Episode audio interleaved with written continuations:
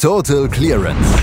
Der Snooker-Podcast mit Andreas Thies, Christian Ömicke und Kati Hartinger auf meinsportpodcast.de. Der World Grand Prix hat eine wirklich große Geschichte und das ist Noponzain Kam.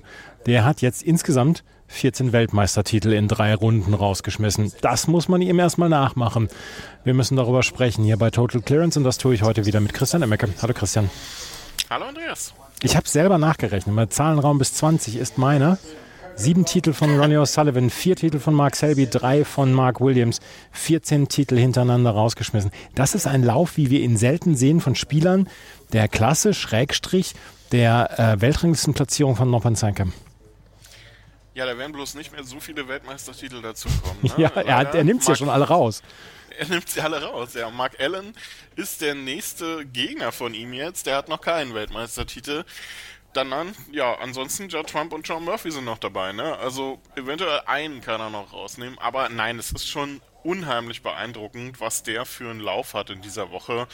Und vor allem ähm, ist es ja nicht so, dass er die einfach schlägt, weil die schlecht in Form sind, sondern nein, das sind alles herausragend gute Matches, die er da gespielt hat, sowohl gegen Mark Selby als auch gegen Ronnie O'Sullivan und vor allem auch gestern gegen Mark Williams. Also ja, Chapeau, noch an seinen Kamm. Mehr kann man eigentlich gar nicht äh, dazu sagen. Das war wieder gestern ein famos guter Auftritt. Drei hohe Breaks gespielt, Mark Williams auch mit zwei, aber vor allem im taktischen Bereich war der Thailänder so gut unterwegs, hat Mark Williams da immer wieder richtig schwere Aufgaben hingepackt. Und ähm, das muss man dann ihm wirklich einfach auch neidlos anerkennen, dass er da einfach der bessere Spieler war gestern. Richtig tolles Match ähm, und Mark Williams muss dann mal wieder etwas früher die Segel streichen, als er vielleicht wollte. Ähm, aber es ist einfach die Woche vom Thailänder Noppon sein kann. Das kann man nicht anders sagen und ich hoffe, dass er das weiter durchziehen kann. Wir haben den Gag schon mal gemacht, Noppon sein kam und siegte. Aber ich wollte ihn auf jeden Fall hier nochmal gebracht haben. Er hat gestern dieses Spiel 5 zu 3 gewonnen gegen Mark Williams. Und ähm, wenn man sich nur den, die Scoreline anguckt, dann sieht man, es sind ein paar hohe Breaks dabei gewesen, aber nicht so der, der, das ganz große. Mark Williams hat gerade in den letzten Wochen immer wieder dadurch überzeugen können, dass er hohe Breaks gespielt hat, dass er einfach sehr flüssig am Tisch gespielt hat. Das hat ihm sein Kamm gestern genommen. Das hat er ihm genommen, ja. Deswegen, es, sind nicht es ist nicht unbedingt dieses äh, Hurra-Spiel, was ihn ähm, so erfolgreich macht diese Woche auch, sondern es ist einfach die, die Kompaktheit und ähm, das, das Glänzen im Allround-Spiel, was ihn so gefährlich macht diese Woche. Ähm, wie gesagt, er hat Mark Williams im taktischen Bereich die Zähne gezogen und das ist relativ äh, schwierig, weil Mark Williams ja nun auch ein bisschen Erfahrung mitbringt, dann doch in seinem Alter. Ähm, und für Noppon sein Kamm gibt es da eigentlich kein höheres Lob. Also man kann, äh, mir fällt da wenig, äh, wenig anderes zu ein. Und was mir auch gefallen hat, ist, dass er sich nicht hat aus der Ruhe bringen lassen, davon, dass Mark Williams ja immer wieder zurückkam in diesem Match. Er hat ja immer wieder den Ausgleich geschafft und immer wieder kam Noppon sein kam dann aber doch wieder in Führung, nachdem er äh, aus, einer, aus einem 2-0 2-2 kassierte, 3-2, 3-3, 4-3. Also es sind alles immer so ein bisschen auch hin und her gegangen bei den beiden, aber trotzdem hat es der Thailänder einfach geschafft, immer in Führung zu bleiben und immer einfach konsequent seine Chancen durchzuziehen und das ähm, ist dann auch wirklich äh, richtig klasse. Bestes Beispiel auch der letzte Frame dann, als Mark Williams die 67 vorgelegt hat und noch sein Kamm ihm den noch auf die Farben gestohlen hat. Also ähm, richtig, richtig starke Leistung. Ähm, besonders die Pinke, die er da gelocht hat in die Mitteltasche, richtig klasse Ball. Und ja, jetzt geht es für ihn dann im vierten Mal, äh, zum vierten Mal in seiner Karriere ähm, ins Halbfinale. Und vielleicht kann er dann auch endlich mal den letzten Schritt wagen, ins Finale einzuziehen.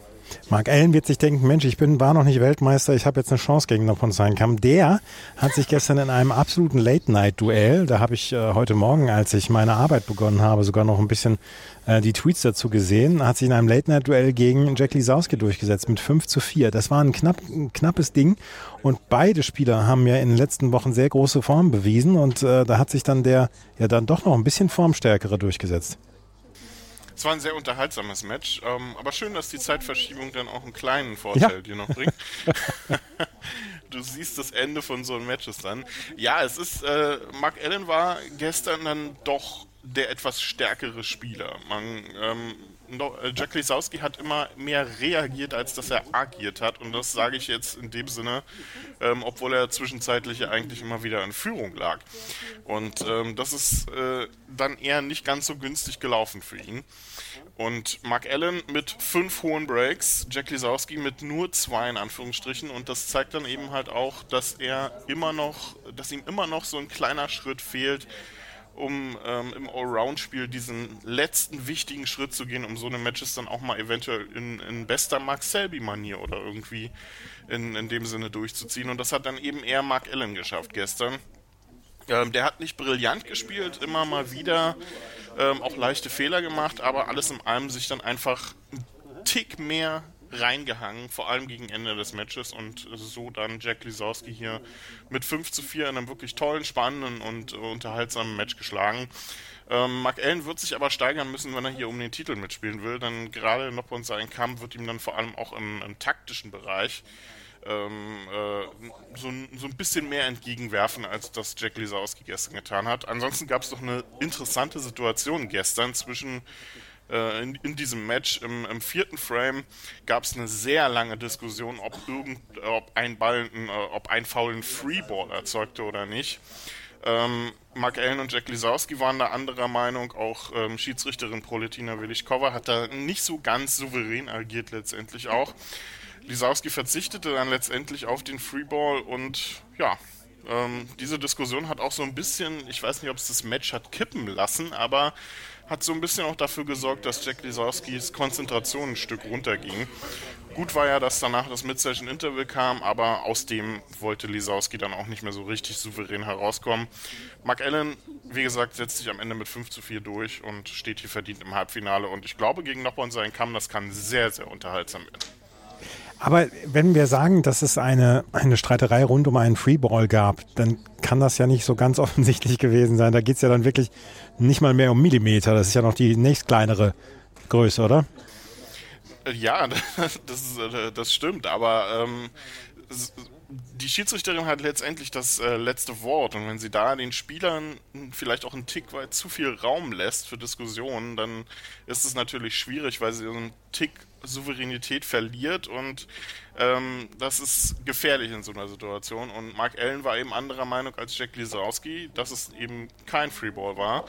Lisowski war der Meinung, es ist einer und das hätte durchaus entscheidend sein können in diesem, in diesem Frame. Und ähm, dass Lisowski da dann letztendlich nachgegeben hat, vielleicht auch um, dass das Match endlich weitergeht, ist vielleicht auch gut, aber zeigt vielleicht auch, was ihm dann noch zu den Topspielern und auch an, an Aura vielleicht auch fehlt.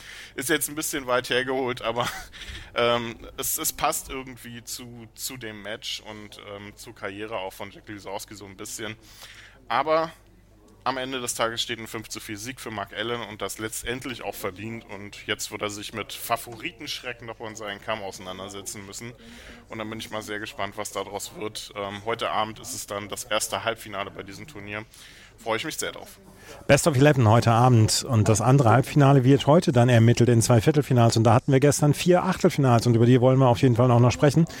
Und da äh, treffen wir wieder auf unseren alten Bekannten Sean Murphy, über dessen Form wir in den letzten Monaten immer wieder diskutiert haben. Er zeigt hier bei den, beim World Grand Prix gute Leistungen und das ist äh, schön zu sehen gegen Kyron Wilson. Ein 4 zu 2 von Sean Murphy. Er steht im Viertelfinale. Und das äh, nach einem wirklich auch sehr guten Match. Ähm, das Century von Sean Murphy im letzten Frame war ein ein Break zum Genießen. Also wirklich ein, das kann man sich an die Wand hängen. Ähm, wunderschönes Break. Äh, was er da gelocht hat, wie, äh, wie er da von Ball zu Ball gekommen ist. Also wirklich ein richtig tolles Break. Wenn man Zeit hat, guckt, äh, man sich es gerne nochmal an. Und es war der Schlusspunkt unter ein durchaus solides Match von ihm, in dem Cameron Wilson wieder gezeigt hat, dass er derzeit nicht so ganz in herausragender Form ist und ähm, vielleicht auch derzeit so ein bisschen eine Chance verpasst, sich wieder ins, äh, ins Rampenlicht zu spielen. Das machen derzeit wieder andere Spieler. Und ich glaube, Cameron Wilson wird das vielleicht auch ein Stück weit nerven, Ähm, denn er gilt ja als Riesentalent ähm, und als ein zukünftiger Weltmeister, vielleicht als der Spieler, der in den Startlöchern am meisten oben ist. Vielleicht jetzt derzeit abgesehen von Mark Allen, um dann auch mal den ersten WM-Titel zu holen. Aber so richtig unter Beweis stellen kann er das nicht. Und das sage ich, obwohl er in dieser Saison ja auch schon einen Titel geholt hat beim European Masters. Aber ja, irgendwas ähm, läuft bei Karen Wilson da nicht ganz so vernünftig und rund. Und das ist äh, dann natürlich sehr schade.